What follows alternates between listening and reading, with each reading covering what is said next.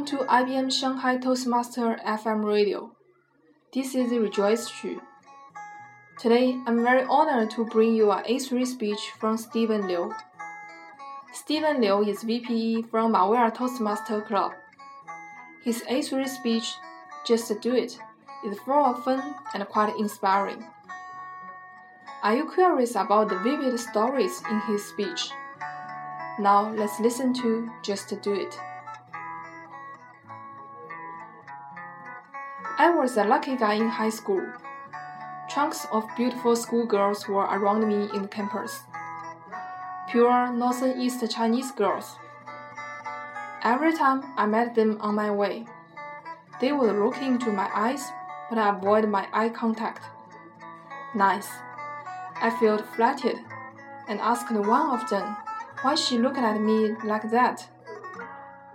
Only one reason she answered without hesitation. I'm trying to find out what made a nerd like you the top student in our school. Ladies and gentlemen, good evening. I discovered the truth at the price of being a fool.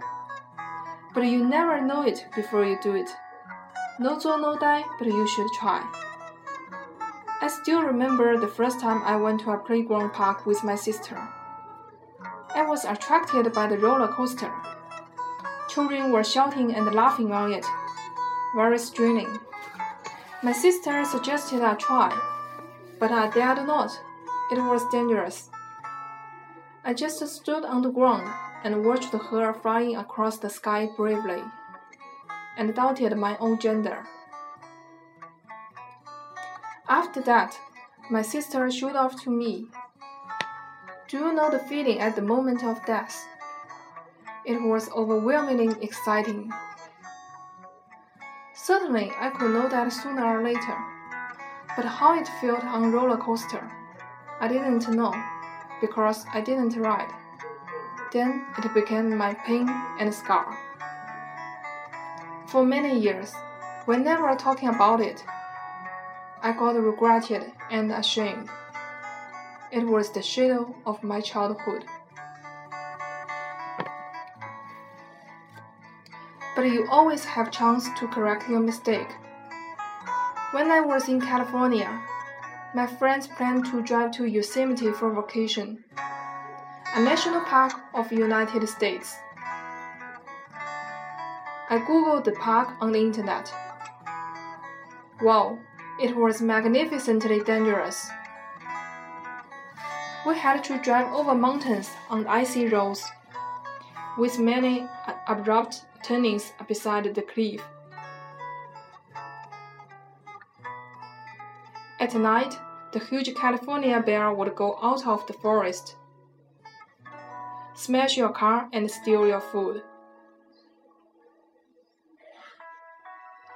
Was it a vacation? It was more like an adventure. I still had old, old parents to support at home and $100 in the bank, so I couldn't die. Lots of old ideas came into my mind. What could I do if the tires of our car were made in China? What could I do if I broke into a toilet the bear was using? What could I do if our car fell off the cliff and hit a Malaysia plane, then both of us disappeared. I almost became a coward again before remembering the roller coaster. This time I must do it. I said goodbye to my parents and set off. The introduction on internet was true. I see roads and cliffs, but the sceneries were really amazing. Grand mountains, clear rivers, flourishing trees, and pretty falls shining in the bright sunshine. We talked, laughed, without seeing any danger, and the cliff was just like the tiger in the cage, risky but attractive. Actually, we were so disappointed for not meeting or catching a bear. The trip was totally different from what I predicted. Go or stay a small decision made huge differences. Yes, the introduction was true, but you could even doubt the truth before you never know it, before you do it yourself. That is life. Lots of information and unknowns. Don't quit even you don't believe a good result. Go ahead to discover what is coming. On the cliff, I found the feeling at the moment of death was simple. I'm dying, but I never feel better. You never know it before you do it. Last year, I joined a voluntary organization, and in a group interview, I praised the girl in front of the others. Look, her handwriting is perfect. Her Chinese name is beautifully written, like printed.